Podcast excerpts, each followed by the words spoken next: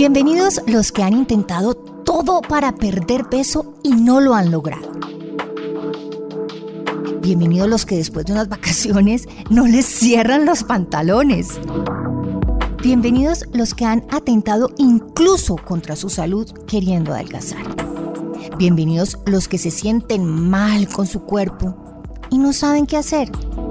Nutricionista no soy. Nutrióloga tampoco. Coach, pero por más de 30 años he intentado todo lo que existe, todas las dietas, todos los métodos, todos los tratamientos para poder perder peso y estar en forma. Sé qué funciona y qué no. Y tengo acceso a los mejores expertos en el tema. Y eso quiero compartir con todos ustedes.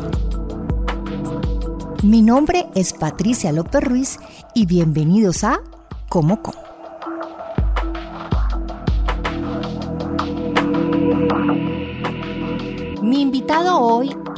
Como es el doctor Carlos Jaramillo. Él es egresado de medicina de la Universidad de La Sabana, certificado como médico funcional en Estados Unidos, entre otros tantos títulos, y es autor del bestseller en Colombia y en muchos sitios en América Latina del libro El milagro metabólico y el milagro antiestrés. Lanzó hace poco su tercer libro que se llama Cómo el arte de comer bien para estar bien y hoy está aquí con nosotros en este podcast de Cómo Como. Doctor Carlos Jaramillo, bienvenido. Hola Patricia, qué gusto estar con ustedes. Gracias por la invitación y un saludo a toda la audiencia y toda la mesa de trabajo. Pues, eh, doctor Carlos, empecemos como por preguntar este nuevo libro de Cómo, ¿qué tiene de diferente de los otros? ¿Para qué público específico usted lo escribió? Digamos que El Milagro Metabólico yo lo escribí en el 2018 y se publicó en el 2019 para corregir un problema. Patricia tiene un problema metabólico, llámense como se llame, sea cual sea, y hay una, un libro que explica cuál es el problema, de dónde viene y una propuesta hacia corregirlo. ¿Por qué? Porque es la principal causa de muerte y enfermedad en el mundo. Pero entonces la gente decía, ah, o sea que eso quiere decir que uno tiene que comer así para toda la vida. No. Ah, o sea que todo el mundo tiene que comer así. No, es un libro para corregir un problema para quien lo tenga. Quien no, no. Y entonces si yo no tengo un problema metabólico, ¿qué hago? Buen punto. Buen punto porque pues eso yo se lo soluciono a mis pacientes, pero yo desde hace tres años no veo pacientes nuevos. Entonces el que se leyó el milagro metabólico, que corrigió sus problemas metabólicos y dice, ok, soy hombre, tengo 60 años y quiero recuperar masa muscular y empezar a, a, ver cuál es mi siguiente paso de alimentación, encuentra respuesta. El adolescente de 17 años que quiere entrenar, hacer deporte, aumentar masa muscular, encuentra su respuesta. El que tiene 25 años y dice, me quiero volver vegano, pero quiero saber cómo hacerlo y entender bien cómo tener una buena alimentación, todo encuentra respuesta. Entonces, ¿cómo? Es un libro, no, no es la, la verdad absoluta, ¿no? O sea, intenté recopilar la mayor información que una persona, que para que cualquier persona pueda aprender a hacerse dueña de su nutrición, entendiendo qué tiene que incluir, qué tiene que excluir, entendiendo los diferentes tipos de alimentación, la alimentación deportiva, vegetariana, vegana, el keto, los detox, los batidos, el tema con los jugos, entender el balance,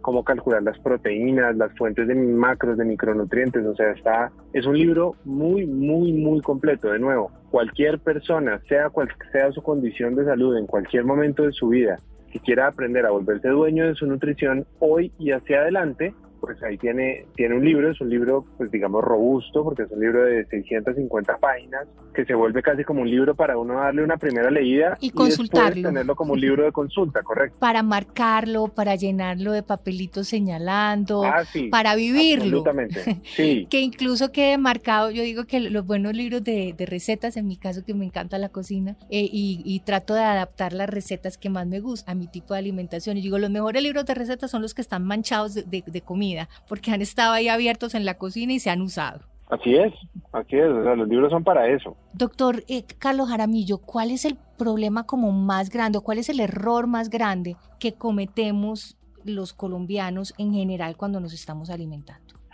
¿Difícil? ¿Cuál es el mayor problema?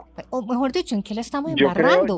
¿En qué la embarramos? o sea, es que yo creo que en general del ni siquiera de los colombianos, yo creo que del planeta, y es que pensamos que alimentarse es masticar y tragar, o, o masticar para estar lleno. o que pensamos que uno come pues como pues lo que ha comido toda la vida eh, la familia, ¿no? Pues eso es lo que uno come. O lo que uno come, mm, o sea que en qué momento, si uno come lo que tradicionalmente ha comido la familia toda la vida, ¿en qué momento terminamos comiendo estos triangulitos manchatripas? Eso no comían nuestros abuelos.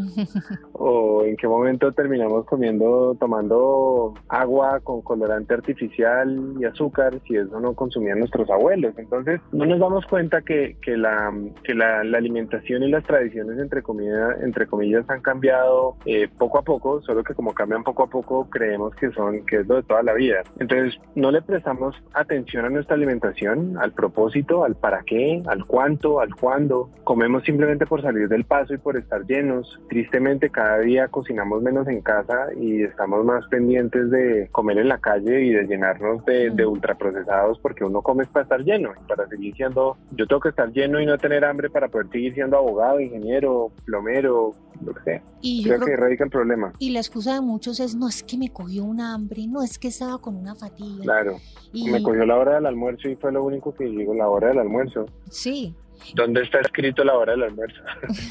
¿Dónde está, escrito que la hora de la tarde es la hora del almuerzo? Pero entonces, ¿cómo negociar con, con nosotros mismos de en un momento de hambre o en un momento donde sí uno dice no tengo que comer, comer algo que sí sea bueno, que, se, que sea un buen alimento. De acuerdo. es que si el alimento es información viva que se va a relacionar con mi biología, porque el alimento no es ni energía ni calorías, que no es nada, pero ¿cómo así? ¿No, ¿No tiene calorías? No, claro que las tiene, pero es que uno no come para tener calorías, uno come para tener información.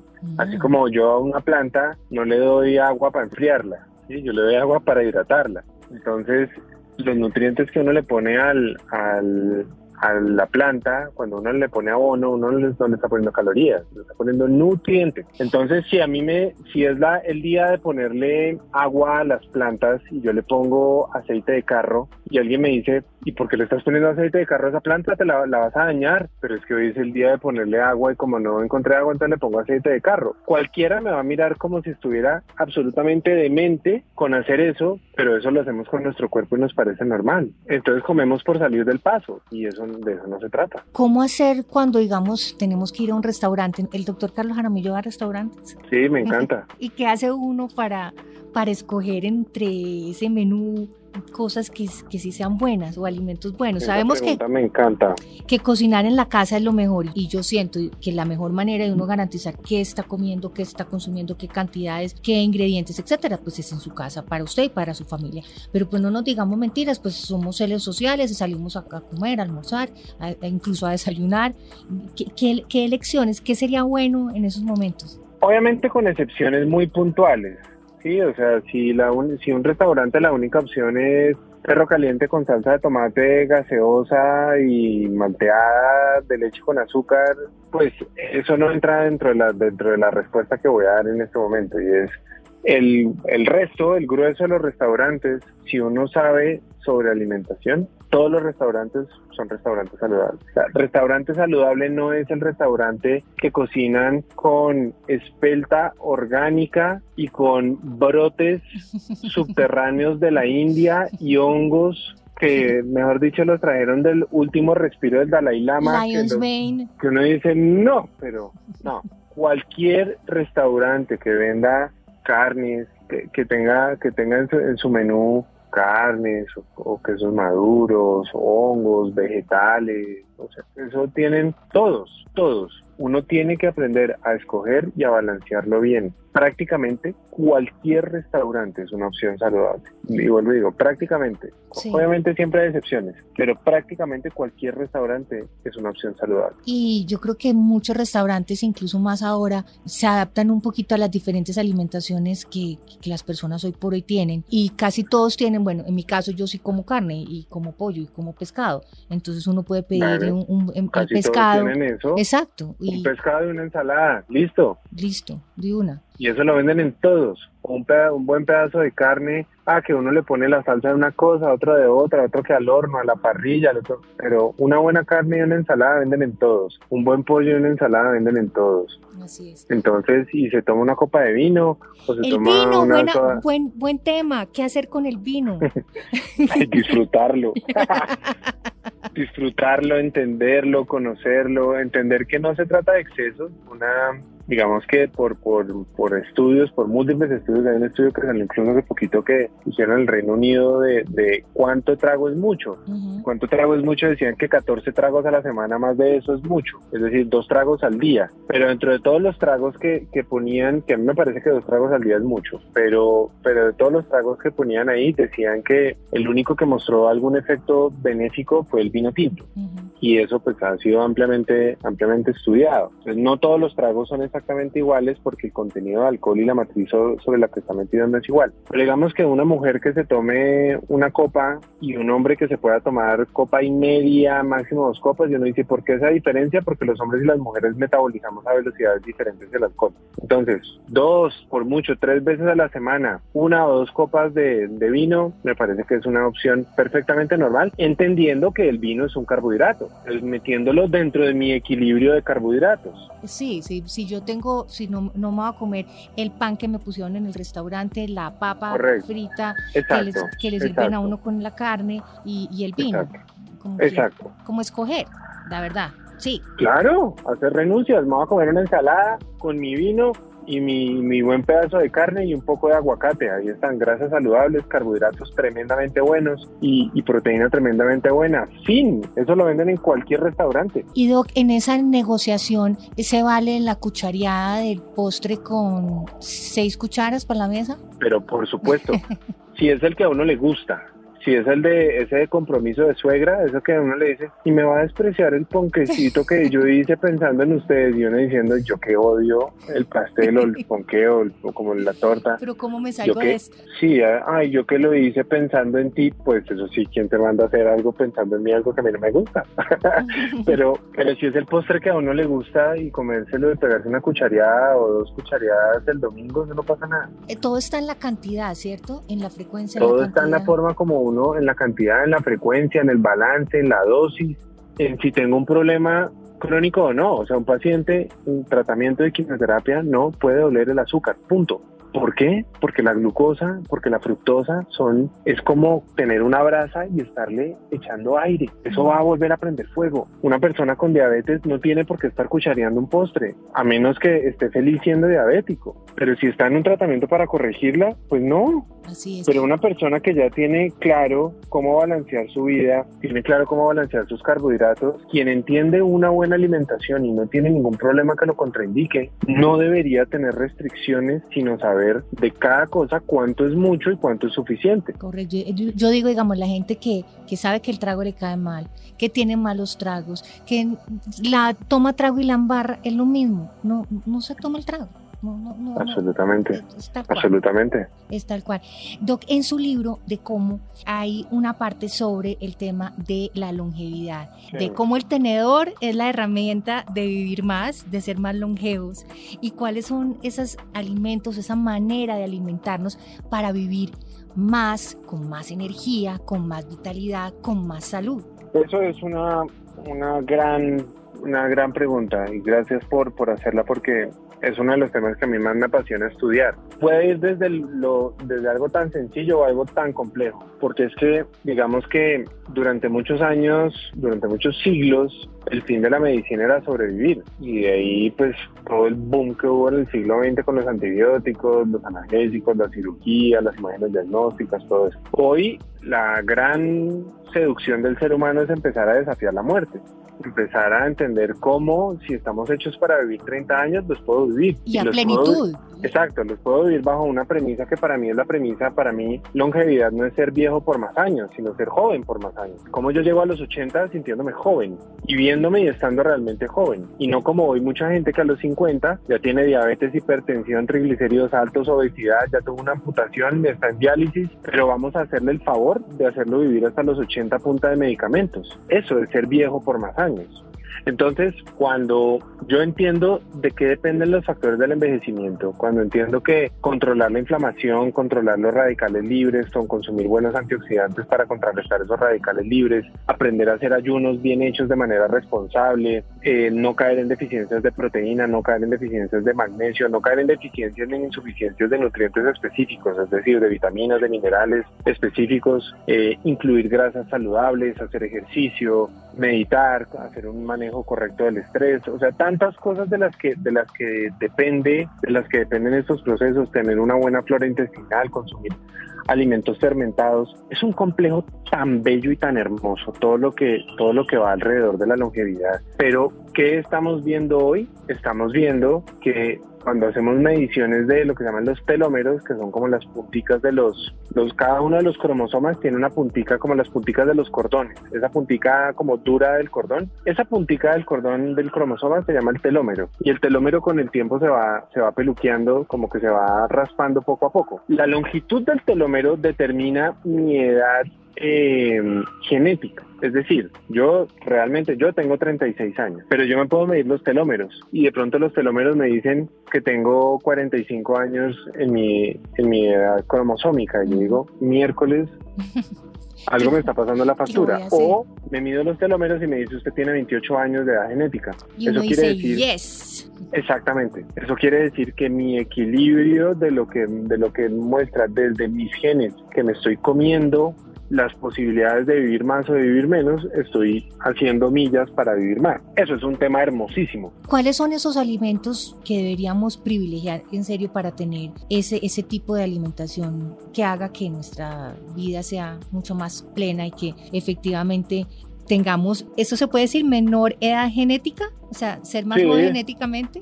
Sí, para vivir más, claro, sí, para, para corregir. Pues es que, de nuevo, eso no tiene que ir ni en ingredientes raros ni nada. O sea, comida natural, fresca, lo más natural, lo más fresca posible, eh, o con mínimo procesamiento. O sea, si el procesamiento es cocción, triturado, secado, molido, deshidratado de una manera natural, o sea, cosas que sean como digamos el café es un alimento procesado, pero es un alimento con un mínimo procesamiento. La sal que uno tiene en la casa es un procesado, pero eso tiene mínimo procesamiento. Hay cosas que ya son ultraprocesados, los aceites de canola, soya, girasol, el azúcar blanca, todos esos son ultraprocesados. Entonces, mientras uno siga comiendo más del 85% de lo que uno se come, que venga de la plaza de mercado, que ojalá sea lo más fresco, lo más local, cuando uno come local y de temporada, también va a comer más barato. O sea, si yo hoy digo, uy, tengo un antojo de kiwi y como kiwi de Nueva Zelanda con espárragos peruanos, con chianti italiano y con orellanas japonesas, pues estoy comiendo muy natural, pero eso además me va a salir muy costoso. Entonces la gente dice, no, es que comer sano es muy costoso. Digo, claro, cuando tú estás comiendo espárragos peruanos, te va a salir costoso. Sí.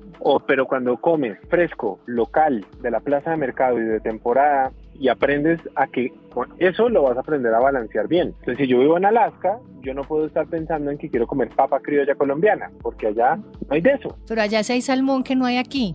Correcto. Sí. Correcto. Doc, en esta alimentación podemos asegurarnos un aporte de todos los nutrientes necesarios para funcionar bien o hay que meterle multivitaminas o hay que meterle suplementos. No, no los suplementos es, ahí hay una paradoja y es que lo, ahora hacemos lo mismo que hacíamos antes con medicamentos, lo hacemos ahora con suplementos. ¿Te duele la migraña? Ya ni siquiera me pregunto por qué, entonces te voy a mandar migrañín. Y el migrañín, entonces diente de león con yo no sé qué, entonces pensamos que es que eh, hay una solución mágica para y resulta que el señor tiene migraña, es porque hace picos de insulina cada vez que come. Entonces ahí el migrañín no le va a servir para nada.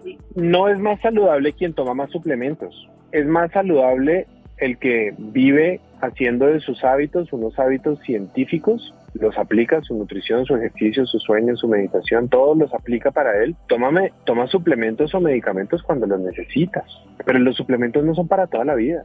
O sea, la vitamina C por la mañana, todo eso que existe, que, que el zinc, que el magnesio, que, que la melatonina, que... Mira, no, la melatonina, desastroso el que tome melatonina por más de una semana. Pero digamos el magnesio, yo soy full fan del magnesio. ¿Por qué? Pues porque el 80% de la población en el mundo vive deficiente de magnesio y cuando uno se lo vuelve a dar a la gente, la gente lo nota y la gente lo siente. Pero que alguien en la digestión, ahí mismo se nota. Claro, en todo.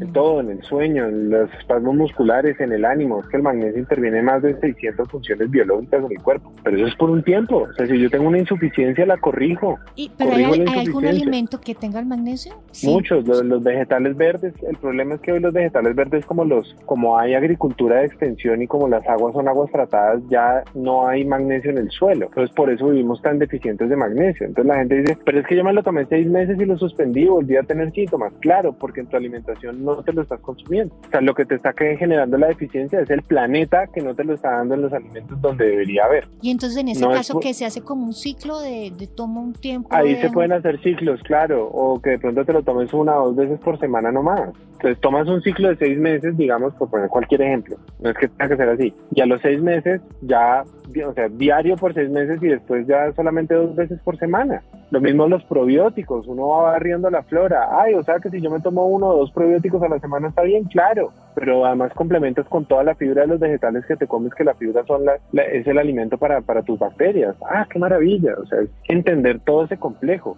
Pero hay un montón de médicos hoy que son unos especialistas formulando suplementos, pero no tienen ni idea de alimentación, ni idea de ejercicio, ni idea de hábitos. Y digo, o sea, estás haciendo lo mismo. sí, estás haciendo lo mismo. suplementos sí que son costosos. Doc, yo quiero hablar de un tema que siempre le he querido preguntar a usted y es el tema del caldo de hueso, del bone broth. Yo le he oído a usted muchas charlas hablando de las maravillas y los beneficios de algo que eso sí que viene de los abuelos, eso sí que viene de, tradición del colágeno que tomaban las abuelitas. Sí. ¿Cuáles son los beneficios y por qué deberíamos tomar caldo de hueso? El, caldo de hueso cuando se hace de cocción lenta y por harto tiempo tiene y se deja enfriar, suelta como una nata encima, que es el, concentrado del caldo. Como una no el caldito que uno hace de media hora, sino de 24 horas, que los huesos casi que se deshacen. Ese concentrado uno lo recoge y ese concentrado es muy alto en proteína. Es muy alto en proteína, pero además con una proteína con un, con un perfil de aminoácidos que uno no encuentra en la naturaleza fácil. Aminoácidos como la glutamina, la glicina y la prolina. Son muy importantes para, para el cerebro, las articulaciones, el colágeno, para el intestino, para la permeabilidad intestinal, para la fuerza músculo, son muy importantes. Entonces tiene muy buena cantidad de proteína con un perfil de aminoácidos muy específico, tiene glucosamina, tiene colágeno tipo 2 para las articulaciones, es muy buena fuente de hierro, muy buena fuente de vitamina C. Eh, es, un, es un alimento muy, muy particular, tiene unos factores de crecimiento que salen de la médula de los huesos, de la médula ósea, que también se conservan. Entonces es, es, una, es un alimento muy complejo que tiene una densidad nutricional muy alta y que cumple muchas funciones. Entonces más allá de ser simplemente una fuente de proteína o una fuente de una sola cosa, es un alimento muy interesante. ¿Y qué cantidad se debería consumir? O sea, una cucharadita diaria. Eso depende, depende de cómo lo hagas y depende, depende de qué tanto obtengas del concentrado. Porque yo puedo hacer concentrado con una olla gigantesca de huesos o puedo hacer concentrado con dos huesos en una ollita. Entonces depende de la concentración del, concentrado que yo tenga. Y eso mezcladito con la sopa, mezcladito con, un, con un hummus, con un caldo, con unos frijoles. Delicioso. Buenísimo. Delicioso. Y el doctor Carlos Jaramillo, ¿qué come? ¿Cómo come? De todo. ¿Cómo come? A ver, en un día, ¿cómo come? Yo no, yo, yo me, yo me tomo un par de cafés por la mañana, nunca como por la mañana, no me gusta. Al almuerzo me como una buena porción de, de alguna proteína, principalmente proteína animal, eh, carne, pollo, pescado, me como unos 300 gramos. Eh, después me como una ensalada gigantesca llena de grasas saludables, de, llena de vegetales, con nueces, eh, pero me como un platado gigantesco de eso. Sí, y en la noche me como exactamente lo mismo y en la noche a veces, hay unas tres o cuatro veces a la semana me tomo una copa de vino y se acabó. ¿Cero carbohidratos? No encontré carbohidratos. Los, de los vegetales son mis, carbohidratos. Es que yo no soy muy fan de comer, pero no es porque haga keto ni porque sea carbofóbico ni nada de esas cosas. A mí, a mí comer papa, arroz, yuca no me gusta, nunca me ha gustado. Si me pones unos patacones al frente, los amo con locura, eso sí me encantan. pero platanito, el resto no me, platanito maduro. No, no, no, no, no, me gusta, no me gusta. Pero, el patacón lo amo. Y van a estar diciendo, pues este doctor no toma jugo, pero ¿cómo así que este doctor no toma jugo por la mañana? No. Y ahora la pregunta eh. es, ¿qué pasa con los jugos? Los jugos, los jugos son fructosa suelta.